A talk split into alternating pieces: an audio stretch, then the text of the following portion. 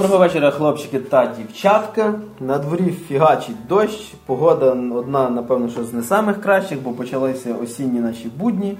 Е, В ефірі 18-й випуск першого і єдиного україномовного подкасту про комп'ютерні ігри Geek.ua. В студії з вами сьогодні Максим Морозюк, Всім привіт. Ярослав Швед. Бррр, привіт. Мене звати Григорій Тричук, і ми поїхали. Напевно, що вже остання виставка цього року, бо їх щось було дуже багато, і майже в кожному подкасті ми про них згадували. Е, Від фірми Blizzard відбувалась виставка BlizzCon, яка цього року була як ніколи Продуктивною. продуктивною і багато на події. Е, Тому що Blizzard нарешті почало щось випускати, щось робити і взагалі багато всякого анонсувати. Ну, гроші закінчуються, вов просідає, треба якось від це саме. Одними DLC-хами не Досить ти не будеш, кажеш. Е, да, хочеться згадати, напевно, що спочатку за те, що анонсували, ну не зовсім анонсували, просто сказали, що ведеться робота над фільмом Warcraft. Що таке дійсно, таке Так. буде.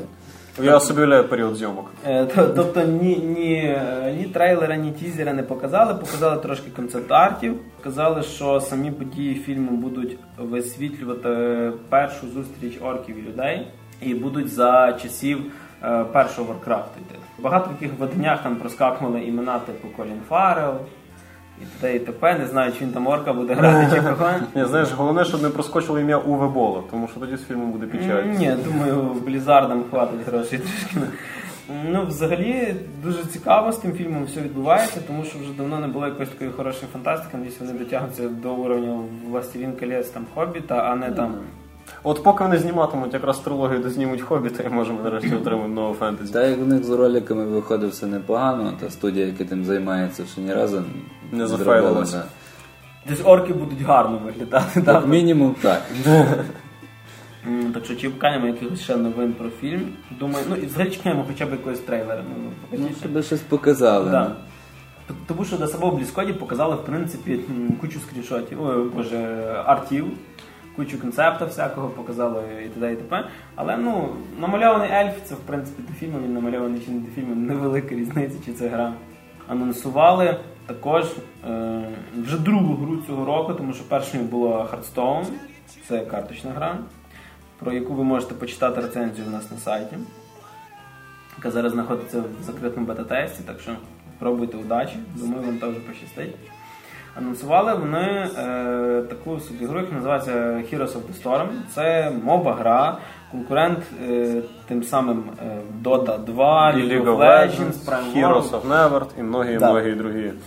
Але від, е, так сказати, титанів свого діла, так само як і Hearthstone е, відрізняється трошки від Magic the Gathering своєю простотою, Heroes of the Storm відрізняється тим самим.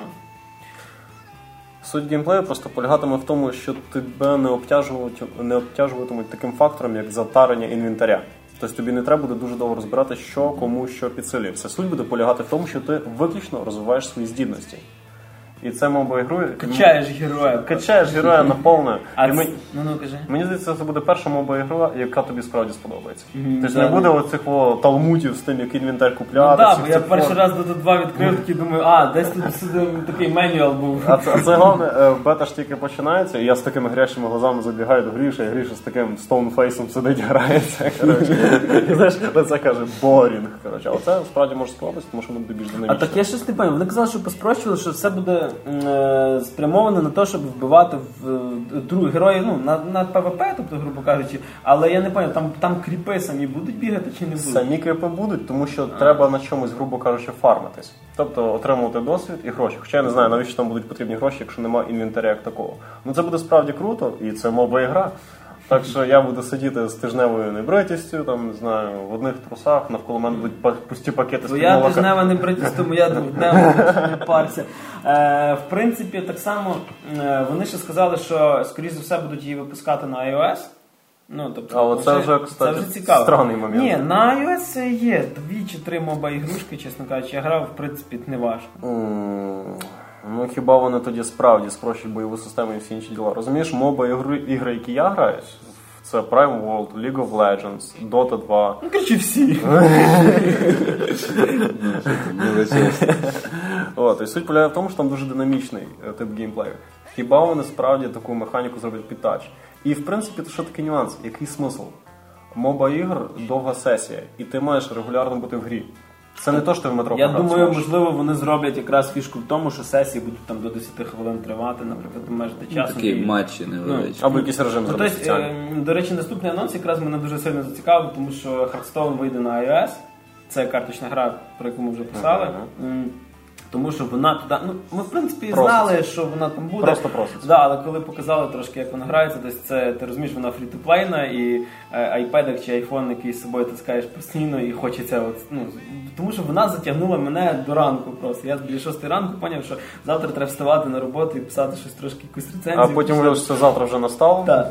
5 годин назад. А з підземелля ще не вийшов. Там. Ну, взагалі, карточна гра, яка не виходить на тач, це, це провал маркетингу, по-моєму, просто. Далі Е, розказали ще трошки про Diablo 3 Reaper of Souls, і в принципі з е, всі якісь такі конкретні більше новини ви зможете почитати в нас публікації про BlizzCon. А основна, напевно, що вийшло то, що вона так само вийде на PlayStation 4, PlayStation 3 це DLC вийде, тому що раніше воно мало бути PC only. Але вони трошки подумали, що Да, да, да. І, і знову ж таки анонсували коробочну версію для PS3, PS4, якийсь там Diablo Ultimate Edition в стилі, і там буде зразу Reaper of Souls знаходитися. Бачиш, Blizzard з часом, як раніше тільки Ghost хотіли випустити і так і запоролися, то цього разу вони вже більш так споглядають на консолі. І... І вони Я правильно бачу, споглядають. тому, Серйозно, з вами, типу, гратись мені Діабло, наприклад, на консолі, та було набагато цікавіше, ніж на компі. Ну тому що в мене вже пальці боліли, то Ні, затикання. я б сказав, ну да, не спорю, цікавіше, цікавіше. В мене от Diablo на, на консолі це було таке ж саме, щось подібне, як от від Реймана, коли граєш на трьох чи Та-та-та, такий це- ультрафан на стероїдах. Да, тому що я просто дуже колись любив Diablo 2, і в принципі я пам'ятаю ці всі звуки, відчуття, як ми сиділи, задротнічили на цьому Diablo.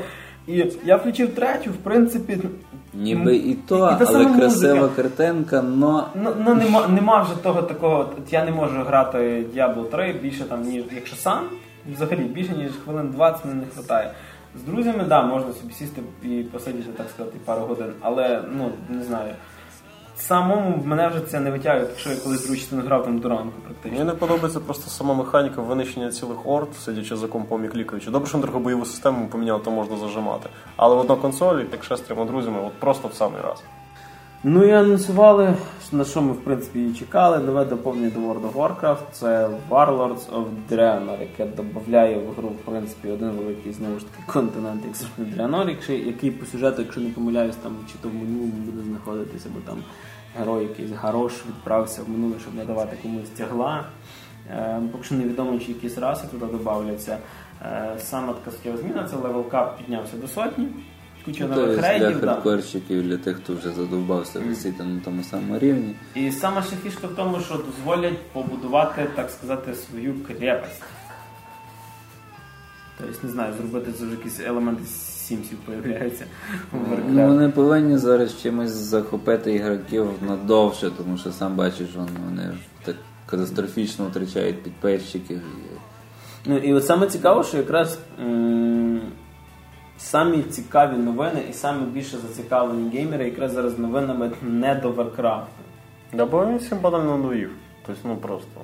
Тобто, Ну, такий тобто, особисто для мене саме крута новина це поки що про Hearthstone, тобто про саму карточну гру. Тобто, коли вона буде вже в якійсь повній версії, скільки там буде чого нового, е, вона затягує. Warcraft навіть, ну знаю, що люди грають багато. Тобто, навіть при тому, що вони втрачали багато підписчиків, думаю, їм зараз вистачає, щоб полірувати ту стат- статую трала, яка там у них в офісі знаходиться. Але якраз типу випускають все нове, тому що розуміють, що Warcraft, Ну, World of Warcraft вже здає позиції. На World ми побачимо, коли реально в них проблема буде, коли почнеться реальний фрі-то-плей.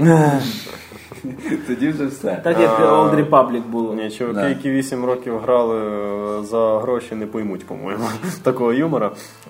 Ні, мені здається, без, без сенсу буде. Скоріше за все, вони або зроблять якийсь. Ну просто в них зараз є серйозний конкурент, це Guild Wars 2. Які справді несли щось нове.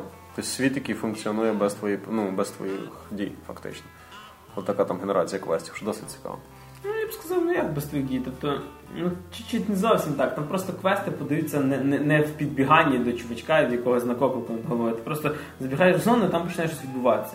І Ну. в тебе є ілюзія того, що воно відбувається без тебе. Але воно воно прив'язане до персонажа. Там, там просто щось між сюжетною кампанією в простій РПГ, типу Dragon Age, і, і простим ММО. Тобто там так само є насправді квести, де ти там бігаєш, збираєш квіточки. Але е, сама подача от них дійсно надо. Коли ти забігаєш і там щось горить, і ти думаєш, ого, щось почало горіти. І сама стилістика. Да, Да. цей, да. Да, і мені дуже ця раса подобається. Цих, типу, маленьких? Ні, ні, ні, цих великих полукотів, А, ні. тому що в них є режим бігу на чотирьох лапах. І... А, ну це я ще в Perfect World Не бачив. треба свого пета, треба. Це сам можна Саме. використовувати. Ні, мене найб- найбільше ці маленькі вперли. Я ж навіть не пам'ятаю, як їх звати. В підсумку хочу сказати, радує, що іменно в плані ігор щось нового Blizzard нарешті якось так справді по-людськи розморозилося. Хай дають більше нового. Так, то, то- тому що це бренд, який живе на трьох стовбах, і це вже починає трохи надоїдати. І Да, стовби підгнивають. Да, і стовби вже так конкретно кришаться. Тобто World of Ні, Warcraft ну StarCraft 2 нормально. Ну а куди кінець могли би ще Warcraft 4 зробити вже так для. через 8-9 років получиш. Ну простий, іменно І, простий, так. Ну, типу, я просто, чесно кажучи, думаю, що, що не зроблять, тому що в них є StarCraft 2 і в них... Робити І ще самому третє собі доповнення конкурента. висить зараз. Ну. І самому собі конкурента робити теж якось не круто. Так що від Blizzard чекаємо новин, чекаємо трейлера фільму, чекаємо Хрестов на iOS і пошвидше. Е, Їхню мобу на всьому, чому тільки можна. Доповнення до Diablo 3, хто кому треба, той чекає. Warcraft 3 зараз вже напевно що ой, Warcraft, World of Warcraft доповнення про Draenor, це вже не, не, не зрозуміло, чи, чи воно спіткає якусь таку популярність, тому що мені здається, останній DLC, який дійсно так е, ахнуло і охнуло, це був Cataclysm.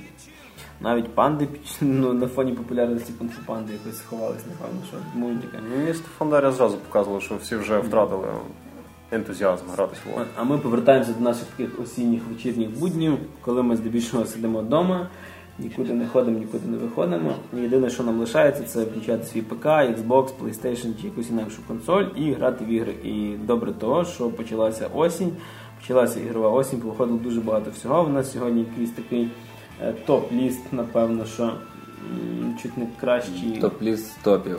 Да, топ, топ стопів. Топ-топ такий собі.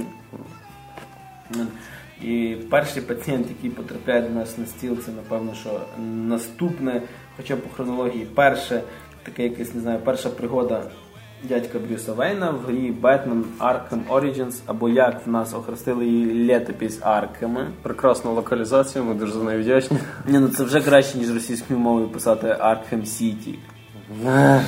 Отлично. Хоча навіть не знаю, чи добре Аркхем Сіті, чи якби було б місто Аркхем, знаєш, написали. Містечко Архем. Містечко. Або Ар- Архемівка чи щось таке. Це взагалі було б по-моєму. Ці в Готемській області, там, губернія Готемська. Готемське відділення міліції взагалі шикарно звучить. М, Да. Вот, і м, третя частина номерна е, виявилася першою по сюжету. Розказує вона нам е, пригоди Брюса Вейна, який максимум, ну, якщо не півтора чи два роки тільки як надягнув костюм кажана, бігає по Готему, б'є пики всяким бандюганам. Відповідно, нема вже ніякої ізоляції, нема ніяких вертольотів над небом. Місто стало в два з половиною рази більше за Аркем Сіті, яке й до того було, скажімо так, немаленьке. В принципі, змін небагато. Ну, Ну, тобто, М'яко ну, кажучи. м'я- м'яко кажучи, да, змін небагато. Єдине, напевно, що, що мене здивувало, це е, то, що в Arkham Origins, яка йде хронологічно першою, йому зробили от броню таку, знаєш, Йому зробив, самопальну. розумієш, йому зробили найбільше примочок, по-моєму. Так, в нього найбільше гаджетів. Ти знаєш, таке чувство, ніби Arkham Origins, він мав все своє оснащення, потім в Arkham Asylum він ніби якийсь кейс в себе вдома забув, коли Ні, він просто, Invocation. у нього просто щось но- нові прошивки не було. Там grappling hook був, він новий не хотів, він його просто викинув. Знаєш, виходить новий. Неудачно прошився, знаєш. Знаєш, Я і так в психушку йду, там всі закриті, коротше. От. Але відчуття від Бетмена двояке трошки особисто в мене, тому що є перше відчуття як від велосипеда. Тобто ти на ньому навчився кататися, ти на ньому не розівчився. Тобто я запустив гру, і в принципі мені було дуже легко грати. Е, Всі кнопки, це двокнопочна freefight система згадується буквально за 10 секунд, і ти починаєш там творити чудеса е, бойової системи, кричати «I'm Бетмен. Завдяки тому, що вона нормально виконана. Да, і навіть попри всі мінуси, е, для мене якось, скажімо так, Бетмен як е, піца або секс, який не який все одно хороший. А як тобі битви з босами? Особливо з першим. Ні, ну перший кілер крок, тобто я в принципі трошки не мучився. Там був ефект. Ну, от якраз е, є такі, от у мене, як в тебе, справді двозначне відчуття. Перше відчуття.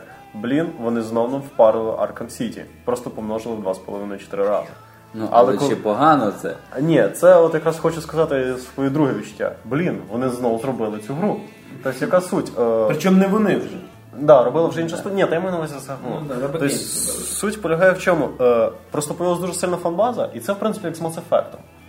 Основну геймплейну складову механіку там прям дуже кардинально не міняло. Ну, між першим і другим є різниця.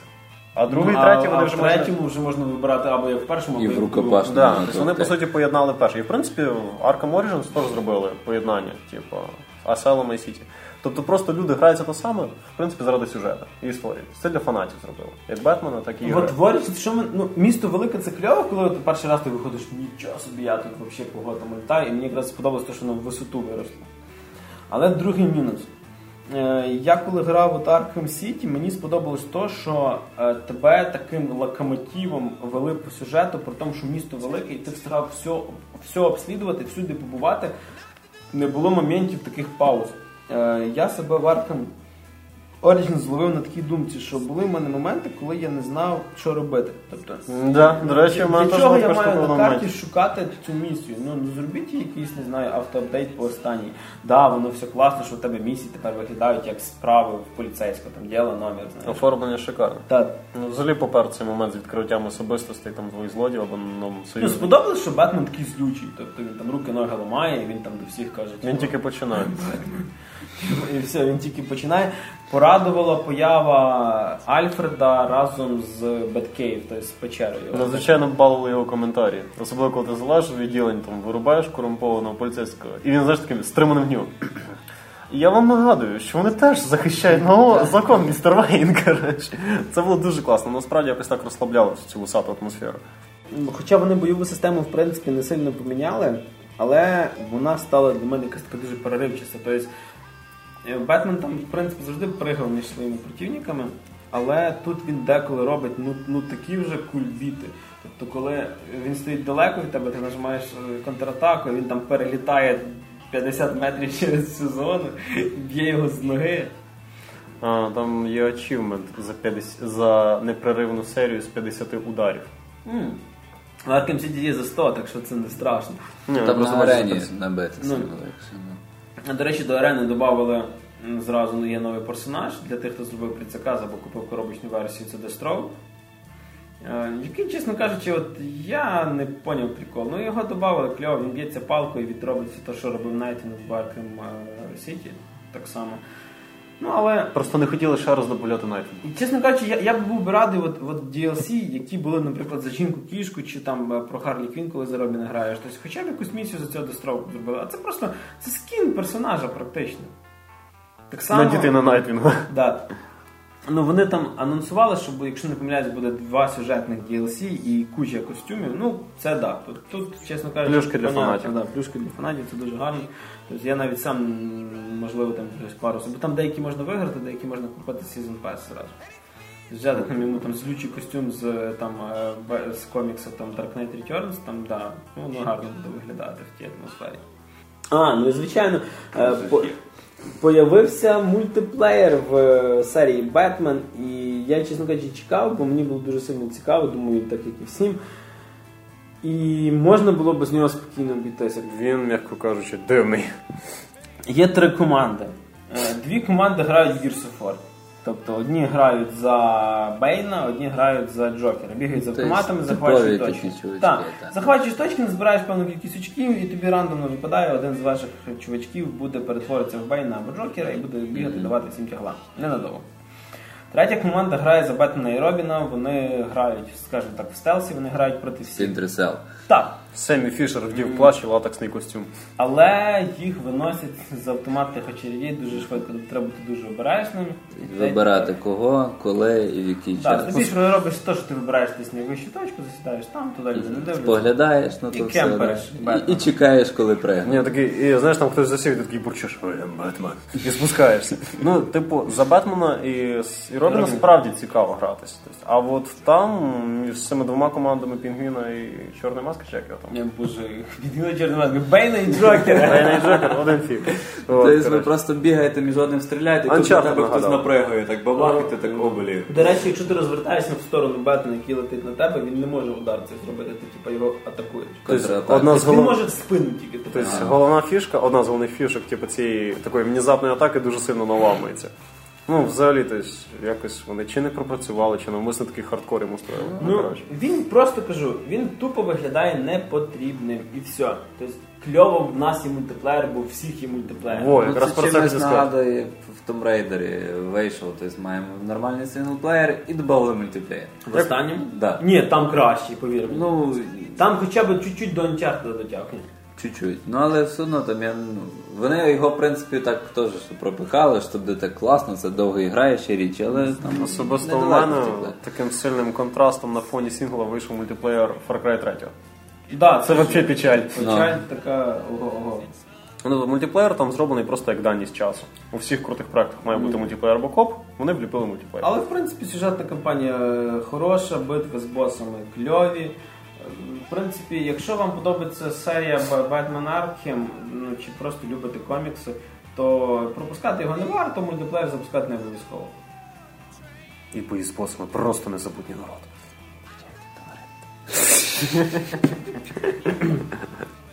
А наступна гра в нашому списку це та, та настолка від Blizzard, про яку ми вже говорили, коли говорили про BlizzCon, і рецензію, на яку ви вже змогли напевно, щоб нас прочитати на сайті, це Hearthstone Heroes of Warcraft. Е, Це, так скажемо, спрощений аналог Magic the Gathering з героями Warcraft, звуками з Warcraft, малюнками з Warcraft і взагалі всім з Warcraft. Ну, Тільки чому там нема Варкрафта, не зрозуміло. Так, так, завжди хочеться там, коли ти виграєш, проходиш раунд, і там каже job done, типу, знаєш, як Варки ти думаєш, зараз домик десь построїться. Гра проста до, не знаю, до якогось неймовірного рівня. Вона чуть-чуть складніша за карточний дурень. Тобто є карти, є персонаж, перемагаєш персонажами картами. Карти є фактично двох-трьох типів. От і все. Є е, істоти, є магія і є е, карти якісь специфічні, які, наприклад, відволікають на себе атаку ворога, який може атакувати в цей час, коли є карта, типу провокатора, тільки цього провокатора. Правила вивчаються десь за один-два боя.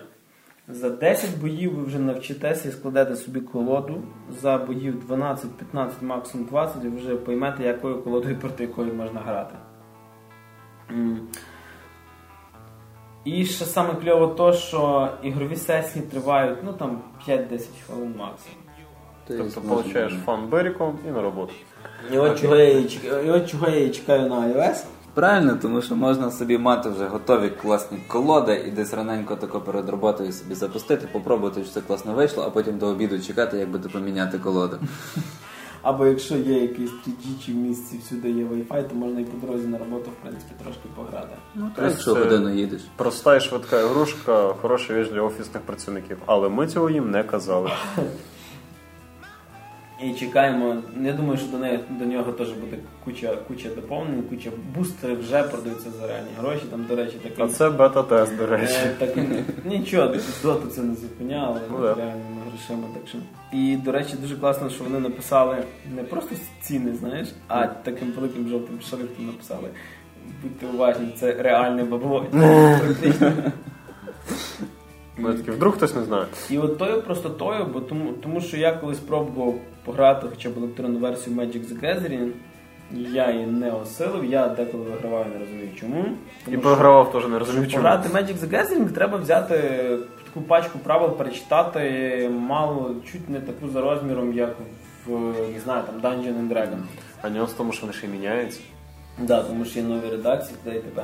А тут, по-перше, немає карточного еквіваленту, тобто ви не парите за те, що якась карта стане недійсна, і ви з нею можете максимум що зробити якусь відкритку на стіну і все. Ну, а тут можна просто сісти пограти і ні за що не паритися. І, до речі, це одна з небагатьох фрі-то-плей ігор, яка фрі-то-плей, а не pay-to-win. Тобто не обов'язково людина, в якої будуть там золоті ексклюзивні всякі там карти, вас виграє. Я вигравав, наприклад, і простенькими картами з, з, стар- з стартової колоди. Ну тобто ті карти додають певний елемент тактики, так, але Суть е, е, взагалі тої моделі, яка в Hearthstone-і, полягає в тому, що ти не е, отримуєш так е, якусь балансову перевагу, ти просто економиш час, купляючи цей. Тобто ти хочеш її швидше, тоді ти платиш гроші. Ти не вибираєш карту, ти купляєш закритий бустер. Ні, розумію, я просто Ну, знаєш, Що там випаде, не знаю. Я зрозумів. Просто суть в тому, що ти економиш свій час. Тобто Ну, це ти, тобто, да, ну. тобто, типу, я там, наприклад, за 15 хвилин закинув там 50 доларів, я маю це. Ти все одно це отримаєш, просто тобі треба Ну, посидіти, це, наприклад, 3 як, це як World of Tanks, ти можеш просто купити цей Да. танк швидше. От, тобто, і це самий класний фрі-то-плей, коли ти не отримуєш якусь перевагу, яку не може отримати людина, яка не кидала гроші.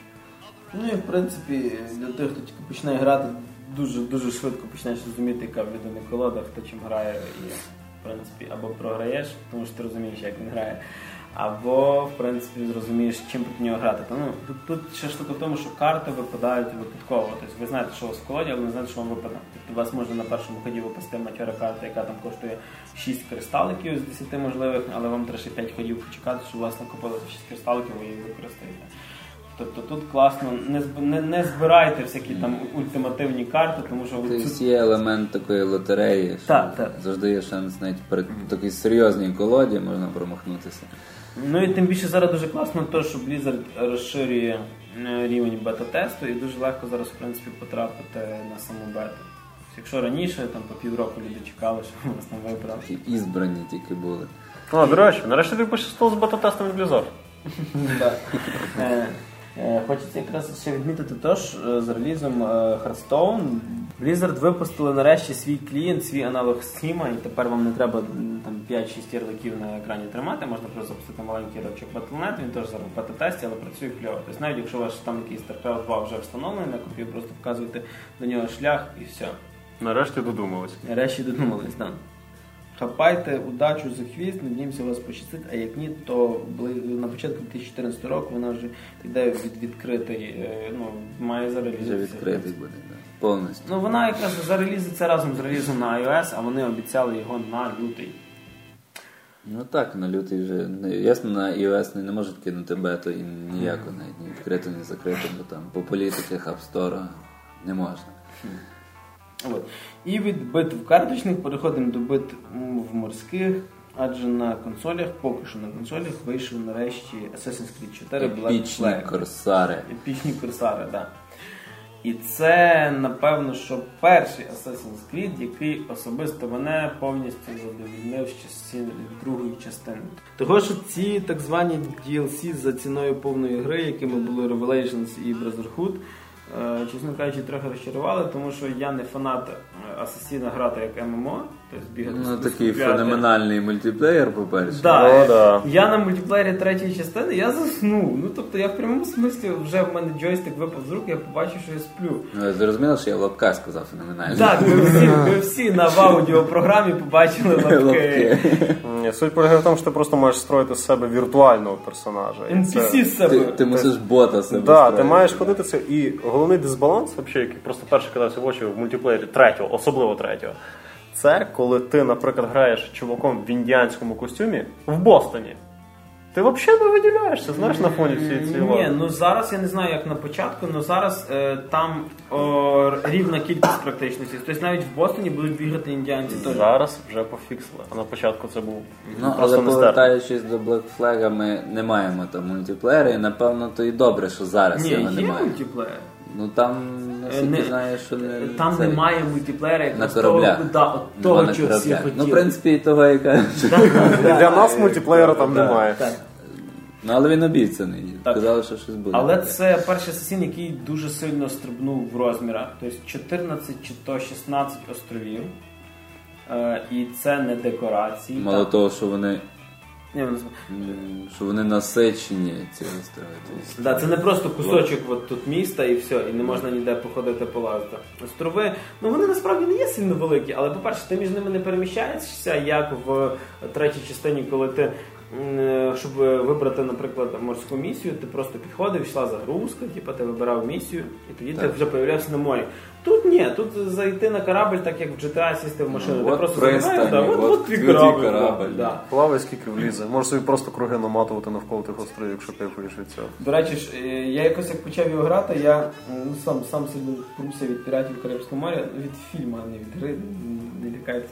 Е, там е, дуже сильно йде от атмосфера якраз піратства. Технічно сам е, не знаю, чи це буде вам спойлер чи не спойлер, сам Едвард Кенвей, він ну, не, не зовсім асасін спочатку. Тобто там ду- ду- дуже мені сподобалося, коли він е, вбиває чувака в костюмі асасіна, передягається і е, бере в нього з руки оцей е, браслет з ножом, і він так, а якась фігня викинув. Я такий думаю, блін.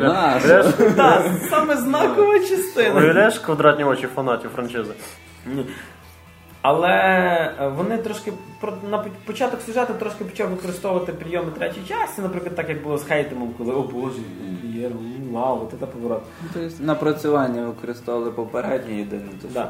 не нове. І що дуже сподобалось, міста виглядають такими якимись сонячними. Тобто ця Гавана спочатку, да, ти не дивишся на оцей.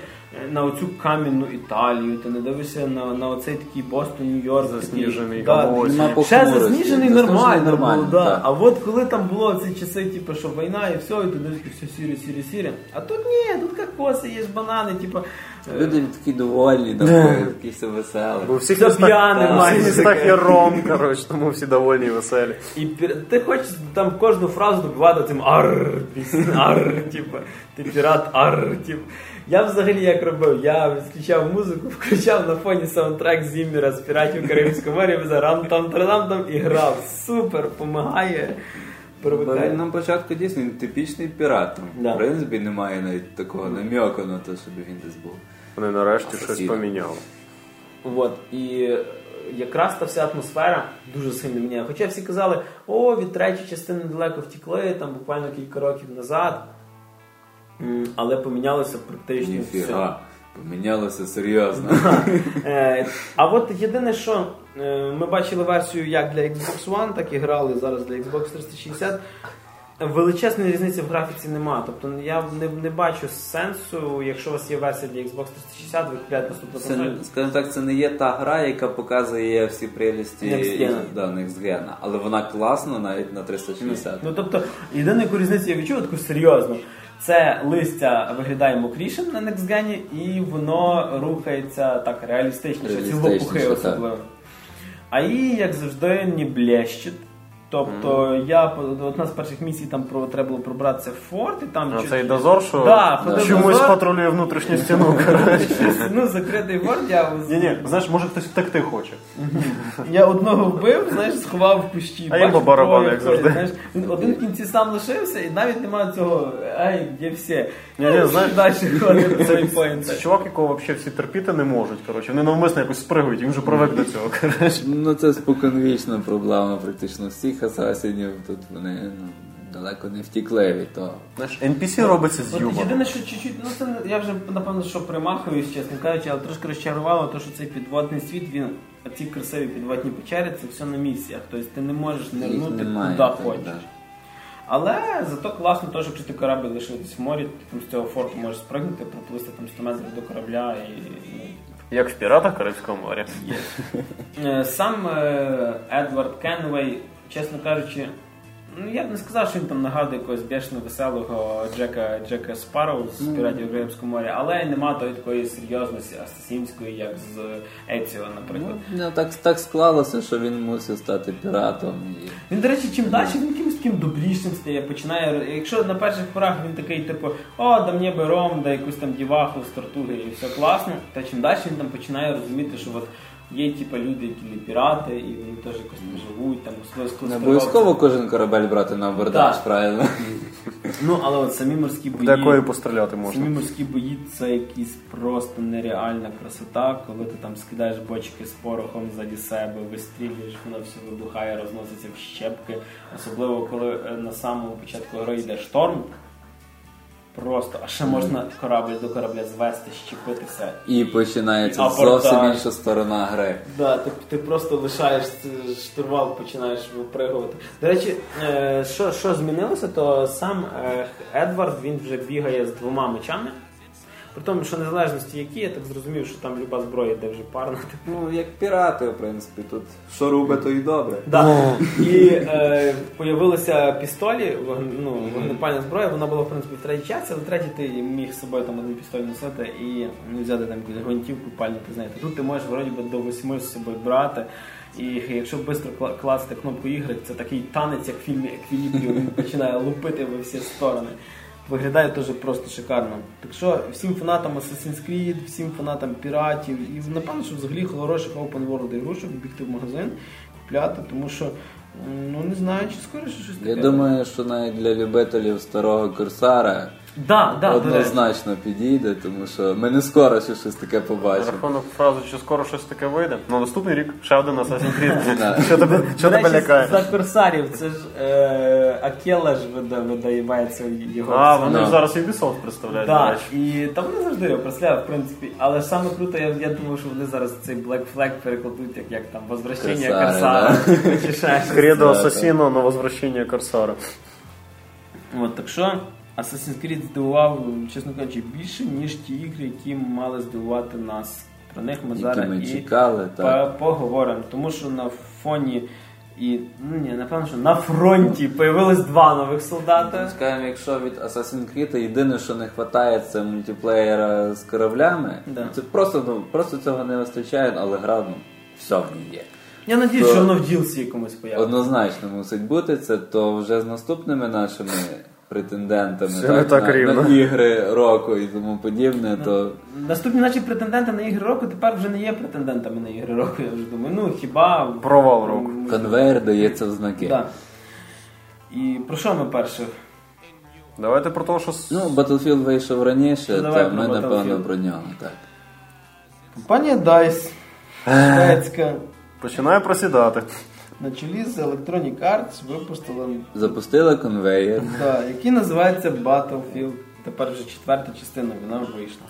Так, як ми знаємо з роликів, скільки ми їх бачили, і всякі там ролики з емоціями і таких званих ігроків, як воно все класно виглядає. Нам дуже е, рекламували емоційно, наскільки я знаю, е, компанію. Так, Тобто, ос- останній трейлер я був сам в захваті, Воно- казав, воно порве Call of Duty. Але не сталося не так, як було. Тому що лишилися всі ті самі болячки. Ну, звичайно, Саме що... за кампанію. зараз. Е, Так, зараз Болячки мова йде про кампанію. Іменно те, що вони от ніби обновили той двіжок, зробили його таким самим Frostbite 2.5, але назвали його 3.0. І ем, ну, вроді би нічого поганого в тому немає, тому що дійсно картинка, вона в принципі в Frostbite класна, особливо в синглплеєрі. Але кампанія чимось нагадує мені. Е, як називається? Е, в що ми ще грали? Перед тим було на PlayStation вийшло. Ні, ні, ні, іменно Frontlines? з цих. Е, ні, е, Beyond Two Souls.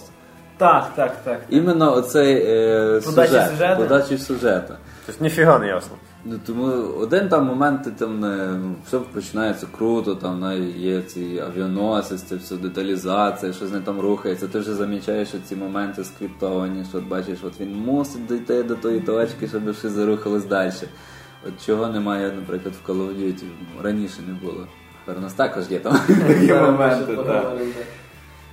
Але от в Battlefield мені якось теж було таке вщення, я пройшов буквально 3-4 глави, е, от, ну, спочатку, скільки я пограв. І я не поняв. Ну я розумію, що весь е, сюжет подається, як завжди, на серйозній клюкві. Е, Ми там Все дуже серйозне. а ти сидиш якогось генерала китайського, хтось вбив, підставив. Знаєш, в мене таке було відчуття, що я мав цю книжку ще прочитати, напевно.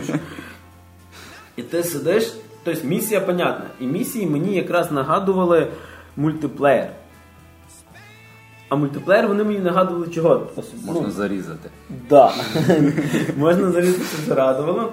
М, Не знаю, хто там працював над NPC, але мене дуже бісило те, що я вже добіг до там extraction point до кінця і сидів, чекав, поки ці мої легені прибіжать за мною. Я розумію, що скрипт він там має постояти, подивитись на небо.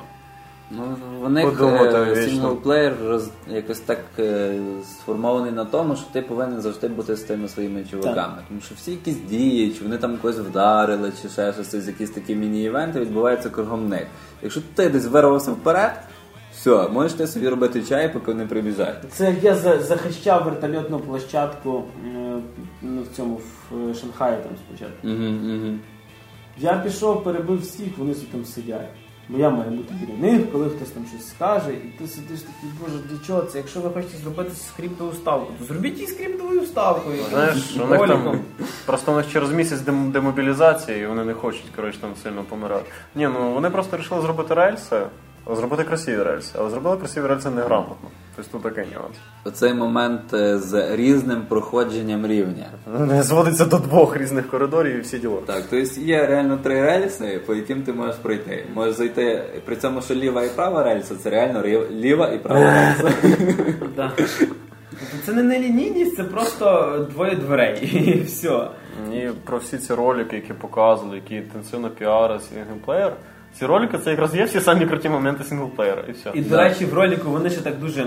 От давайте ми підмахаємо Activision і покажемо, як в ролику наш негр, це ірландець, взагалі негр з кличкою ірландець, це взагалі. Це шикарно. Шикарно, да, Стетхем там десь перевертається в могилі. Ой, він ж не помер. Е, Стетхем побілів тепер. і, е, типу, коли був кінець трейлера, і там він собаці вламав. Знаєш, це такий намек. Так Вот вам Call of. Duty. І я, чесно кажучи, тоді якраз думав, блін, ну такий мощний ролик. Ну однозначно вламають. Да, звичайно, і тут дивишся. Не вламав. Якби типа не вламали, собака теж їх та сильно не погризла. Але ну, ну я кампанію грав, і от так і дійсно Славі каже, типу, це ну, про що? Що відбувається? Чим почалось, куди закінчилось, хто всі ті люди? Так. Да, китаянка виглядає так нормально, так нічого, типу. Хороше, жива. Жива така, да. Ні, ну там розказують, в принципі. Ні, та суть просто Ні, там ніби крива зрозуміло, тому що є моменти, от тебе посадили той авіаносець, щось там сталося, пішли щось виносити. Добре, пішли виносити, всіх перестріляли, знов кинули непонятно куди. Потім знов кинули на авіаносець. Чого ті китайці чи хто там це весь час штурмують той авіаносець і ніяк не можуть його взяти. То вони його починають винищувати, то вони починають його захвачувати, а потім вони приходять, я не буду вже так спойлерити, і кажуть: о, слухайте, це ж той самий чувак, що ми шукаємо, то на що ми стріляємося взагалі? Да. Не Початок кампанії, в принципі, мені з тою дебільною пісенькою сподобався. Ну, бо ми, по-перше, це бачили. По-друге, це класно виглядало, воно гарно побудовано було, і ти мов ще раз прийшов той трейлер, тільки вже так знаєш сам. Да, і говорячи за сюжет, основна проблема в тому, якщо хочете зробити рельси, зробіть рельси. Але не гарно. робіть у тієї ілюзії відкритого, відкритих, напіввідкритих ліній. Вам це не вдається. Це вдавалося в останнім часом з шутерів, це крізісу. Коли ти плануєш свої дії, коли ти особливо в третій часті, коли ти півгри бігаєш з луком, і ти думаєш, мені піти сюди, обійти цих зняти справа, цих зняти зліва. Так само це було в Блеклісті, щось подібне.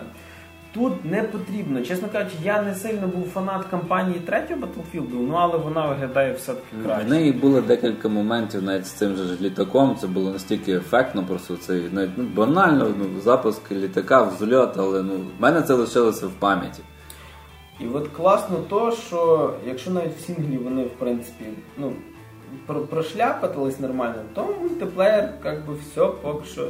На щастя, формула лишилася та сама, і вони її просто, скажімо так, підпатчили. покращили, додали багато чого. А тепер ну всі грали, думаю, відкриту бету, всі бачили там можливості того всього. Е, Дуже класно, що сам Levolution він діє на інших картах краще, ніж на цьому Шанхаєві, де можна пару зданій знести. Ну от саме оцього і цей Siege в Шанхаї, вона ну, погано це показує. Друга річ, коли вже там можна було затоплювати півкарти, і то все улюблена. єдине, то що оптимізація там зараз Так. ніяка, і ну, гра дуже тормозить після того, але хоча б вона дійсно класно показується це. Класна карта з цим затопленням. Чому? Перші 5 хвилин ти біжиш до бензозаправки. Наступні 5 хвилин ти пливеш до бензозаправки. Єдина да, халепа є, от якщо вона тебе десь застала на відкритій площині, тобі реально приходиться довго плисти, поки до якоїсь лодки доберешся. А довго Ну, плисти не вийде, тому що на кришах веселі пацани з оптичними прицелами, і вони швидко тебе знімають. До речі, щодо оптичних прицелів дуже сильно продвинули систему розвитку персонажа. Тобто тепер там стільки всього можна навішати і вчіпити, всяких атачментів до пушки розкрасити там його. Це від першого лиця. Ні, ну але ти сидиш собі там бавишся. з ти щось там вибираєш. Та. Техніка так само не втікла далеко. Там ще скоро, напевно, в 5 часів ми будемо шини міняти, там бампери. Спойлери ставити, графіті малювати на стінках. такий, Такий Абрамс з, з антикрилом, да? І з іонною підсвіткою внизу на це, і там такі саундбуфери. Добавили трошки унікальної кустомізації за цих е, кейсів, тому що тобі там може випасти не таке, що в іншого не випаде, або воно в нього появиться ж на 70-му левелі. Прокачка тепер стала довшою. Іонна підсвітка. Іонна. Блін! Я просто вибачте, я не можу. Іон? А, протопив. Та пов'язка. Ні, іони світяться, іони. Так, я вірю. Так, так. Не Добре, он. що не якась плутонія ваша. Ні, ну трітієва є підсвітка. вона Я зрозумів, що протопив рухаємося далі.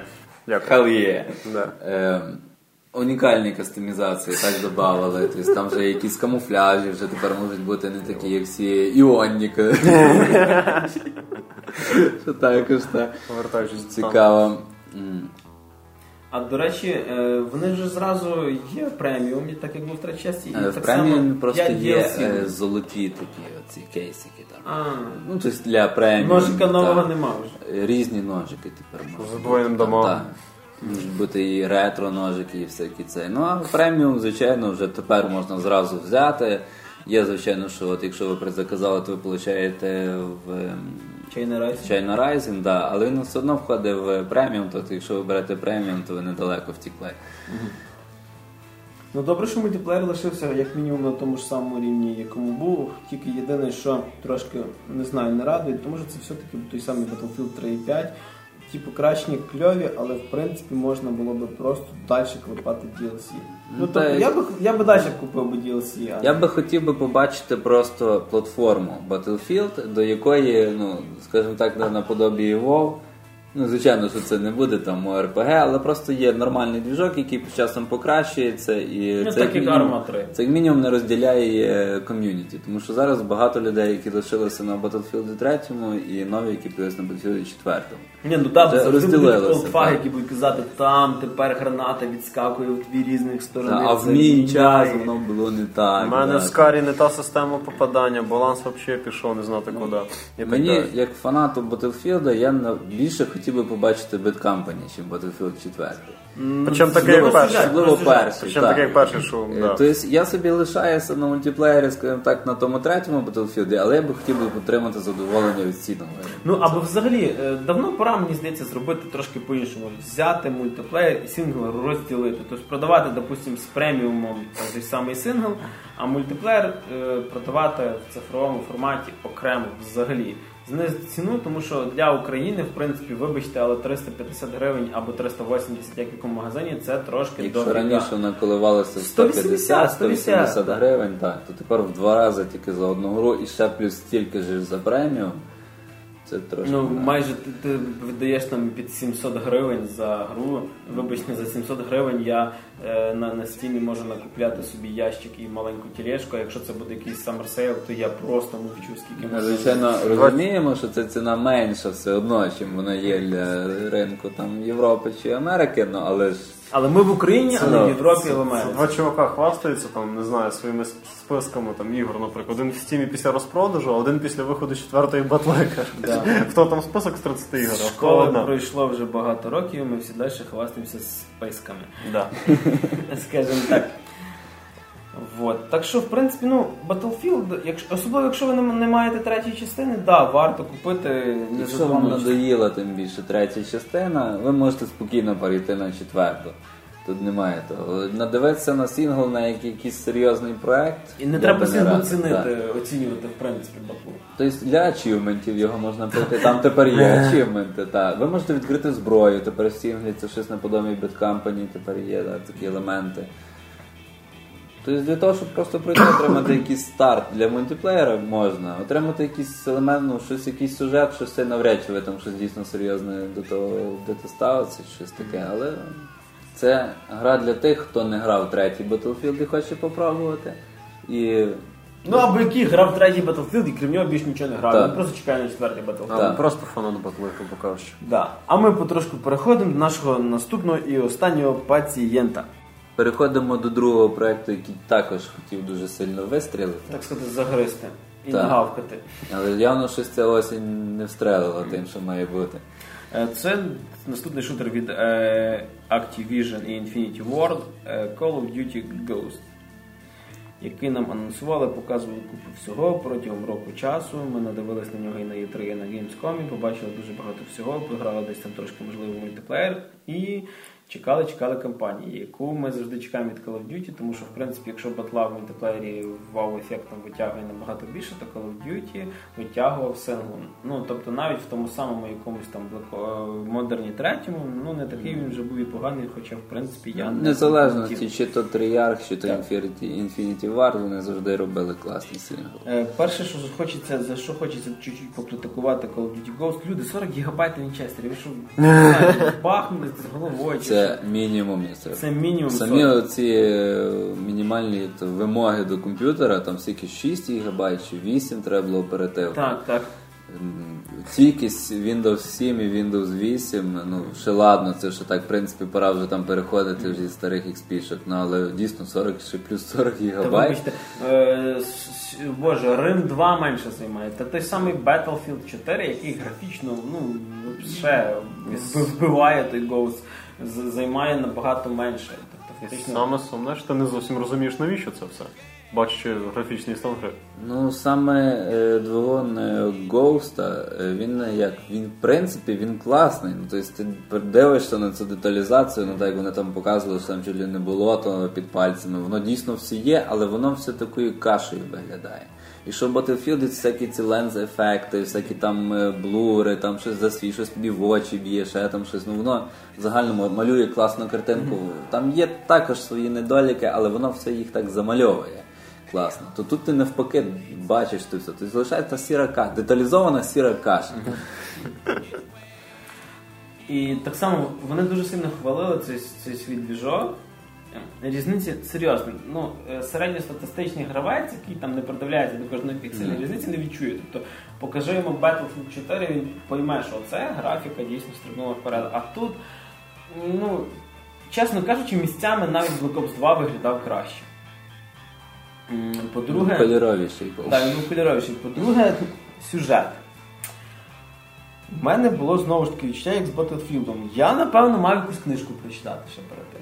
Ну, по-перше, воно має тебе затронути, так само і в Battlefield, там то всі такі емоції мали бути, так, так само тут. А тут навіть, чесно кажучи, На руки е, явно прибрали. Той самий песик, ну, як сказати, добре, що його звати Райлі, а не якийсь Файдо, чесно кажучи. І його не переклали, да, Скубі. О, да. Але все одно, якось вона, вона є коли сюжет валить локомотивом, але ти знаєш, що вагон за вагоном йде. Тут такий відчуття, ти переходиш з вагону, а тут лодка. Ти такий, ну класно, може зараз то щось пояснити. Да, да. І я, я був пройшов більше половини гри, я тільки зрозумів, що злого дядька звати Рур. А чого він там воює? Якась Ну, ти федерація. таки зрозумів. чому. Ну так, да, я зрозумів, неважливо, але знаєш, було вже занадто пізно. Ти посил таки зрозумів. Тобто я зрозумів, що цей, е, я так я так поняв, що цей тато двох героїв, цей Ghost, це він цей Ghost, що Ghost був. Саме той Ghost. Да, в модерні.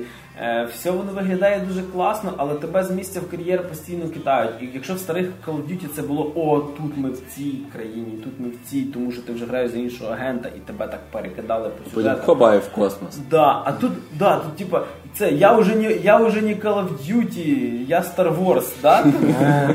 По-перше, сцена з космосу тупо стирена з гравітації Альфонсо Cuarón з фільму. Просто о, кльово. Тобто в нас є фільм Гравітація, там дуже класно показали, як розноситься станція.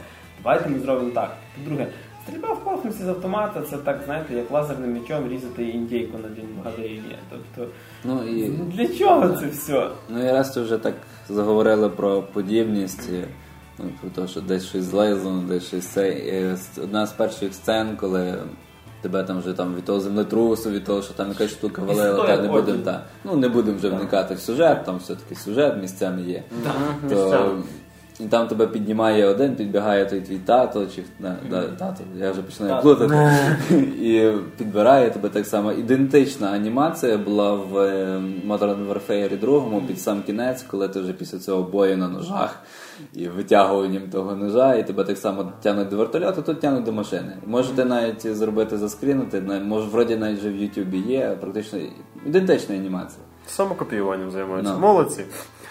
Тобто от тут хочеться відмітити те, що от був Infinity Ward, який був ну, ще з Зампелою і Вестом, тобто з їхніми головними геймдизайнерами. І на Modern Warfare 3 вже чувствувалось таке, що те, що доробляли прибиральники. Щось було і були початки ну, Так. серйозні, але десь вже вони от втратили цю нитку. Да, і якщо Тріярх, ті, які зробили трохи ніякий. Але е, вони завжди його роблять, Але вони але вони ті ростуть. самі, Тобто, ну. серйозно, от був World of War і був Black Ops, Black Ops був на голову вище.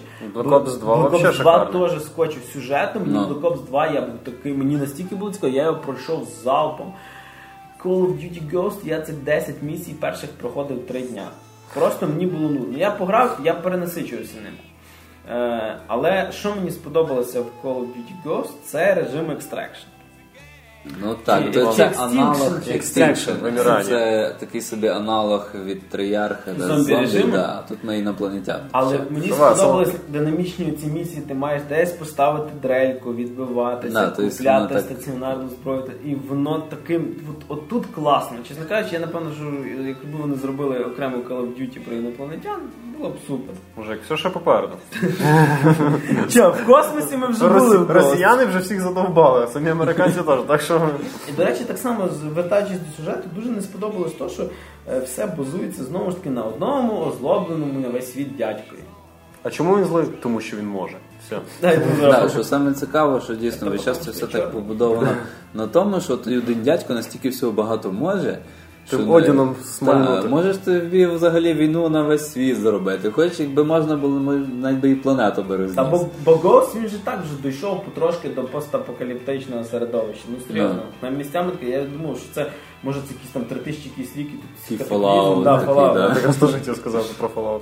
Треба десь воду знайти, треба десь цей такий. Радіація. Це саме. Ну але хоч дуже добре те, що з мультиплеєром все кльово. Да, графічно до Battlefield далеко, але в принципі е, мультиплеєр робить е, для гравця одну головну річ. Він не дає тобі заснути. Постійно щось відбувається. Постійно куча різних режимів, які циркулюють по колу. Е, Ти кожних 10 хвилин щось відкриваєш, тобі треба лізти, міняти собі якусь там нашивку, якусь перемочку до Ну, зброї. Там немає, звичайно, того леволюшена, він такий трошки в менший, як то кажуть, е, Трошки. масштабах менше. Він Але він не гірший, але він не гірший. Він Він якраз вписується в це. Єдине, що не треба було, мені здається, робити для мультиплеєра, це розширювати карти. Карти стали трошки більші, кількість гравців та сама, і динаміка місцями пропадає. Да. Тобто елементарно довше одне одного шукаєш. Е, Мінімальне появилася розруха навколишнього середовища, тобто там можна там машину кудись Десь кинути. ліфт спустити, десь е, автобус кинути, да. десь пам'ятник пошкодити. Тобто, чесно кажучи, коли. Чесно кажучи, мультиплеєр Call of Duty якось сприймається набагато веселіше. Тобто Battlefield він непоганий, в принципі, але для мене особисто великої різниці, крім Evolution, ну, не було ніякого. Це знову ж той самий Battlefield. Швидший, звичайно, став і більше карти стало. А от Call of Duty це таке, що я хочу зайти, я пограти там 2-3 раунда і собі десь піти назад. тому суть, щоб нормально отримати фон від мультиплеєра батли, треба, Треба засісти- пару годин. Вот, треба засісти на вечір. Тобто ти прийшов після роботи, привів себе в порядок і сідаєш в батлу. В Call of Duty, там, не знаю, перед сном 20 хвилин чи ще щось таке, ти маєш масу вражень. Тобто тут в плані мультиплеєра вони так кожен бере чимось своїм. Тобто тут, тут переможця або програвшого немає в цьому плані. Тобто Call of Duty бере фаном, батла ефектністю і пропорціональністю. От стінгли просідають в обох одинаково. Ну, Можливо, якби ці обидва проекти, ну але вони мусять просто так піаритися, так же себе показувати. Просто занадто багато показали, занадто багато сказали, що як це буде класно, і навіть половини того не витягнули. Перегріли очікування. Тобто, може, якби не бачив тих трейлерів, сказав, о, вийшов четвертий Battlefield, я би його зіграв, чи там вийшов би код, я би його нормально зіграв, ну і отримав би задоволення. Мені здається, що е, і Call of Duty, і Battlefield, і взагалі дуже багато зараз ігор страдають такою штукою, як перенасичення інформацією до релізу. Нам стільки всього показують, що стається місцями стається вже не цікаво. Я коли грав в Battlefield, я казав, я це бачив в трейлері, я це бачив в трейлері, це я бачив в трейлері. Наприклад, цю штуку з початком з е, під, під водою, коли вони в машині і там емоційно. Її не треба Її не показувати. треба було Вона показувати. настільки класна, що просто оцей був би Це цей був би момент, який би запам'ятався. Просто є така штука, як ну вони просто перенасичили інформацію ринок. Це зараз дуже яскравий приклад, це є Watch Dogs. Watch Dogs, якраз хотів От сказати про нього. Ну, справді і- тобі ти купиш Watch Dogs просто щоб е, закінчити сіно. Я надію, що це, що його перенесли, це трошки додавить. Що вони щось допаяють, але не покажуть. Чекай, що зараз під новий рік якісь будуть анонсувати е, бандли з консолями і в І принципі. знову щось. Ну. Да. В підсумку за Call of Duty, в підсумку за Battlefield зараз наших гравців спонукає така проблема, як проблема вибору. Тому що я сумніваюся, що при цінах так, так само ціна, до речі, Call of Duty в Україні, вибачте, 280 гривень. Коробочна версія. Це теж дуже дорого для нашої країни. Але е, купляти щось прийдеться, тому що постріляти щороку хочеться в щось. І якщо раніше ми могли в принципі взяти дві гри, то тепер дехто буде робити вибір. Хочете е, швидкості і фану, беріть Call of Duty, хочете ефектності і графіки, беріть Battlefield. І пропустити сюжетну кампанію можна і там, і там. Ну, так, в даному випадку ми просто е, можеш вибрати або Battlefield, або Call of Duty, а якщо не хочеш, то можеш вибрати або Call of Duty, або Battlefield. І під, під кінець подкасту трошки ще новин за сайт. Е, ближчим часом, а можливо, вже коли ви- вийде випуск подкасту, ви вже зможете прочитати рецензію і на Call of Duty Ghosts, і на Battlefield 4. Також скоро чекайте рецензію на одну, напевно, що найголовнішу інді новинку цієї осені це Stanley Parable. Е, Поки ви слухаєте нас, можете також дочитати рецензію, якщо не бачили на Hearthstone, і почитати ретроспективу, яка вийде протягом кількох днів на серію JRPG, напевно, що найвідомішу у світі. Це серія Final Fantasy. Історія Final Fantasy. Ретроспективи в нас скоро будуть появлятися трошки частіше. На всякі легендарні серії ми обов'язково будемо щось робити. Е, Так само е, планує наш сайт трошки з часом, можливо, це буде ще до кінця цього року. Появиться в нас нормальний канал на YouTube, і тепер нас можна буде не тільки читати і слухати, але й дивитися. Так що залишайтеся з нами, нікуди не тікайте, як то кажуть, stay tuned.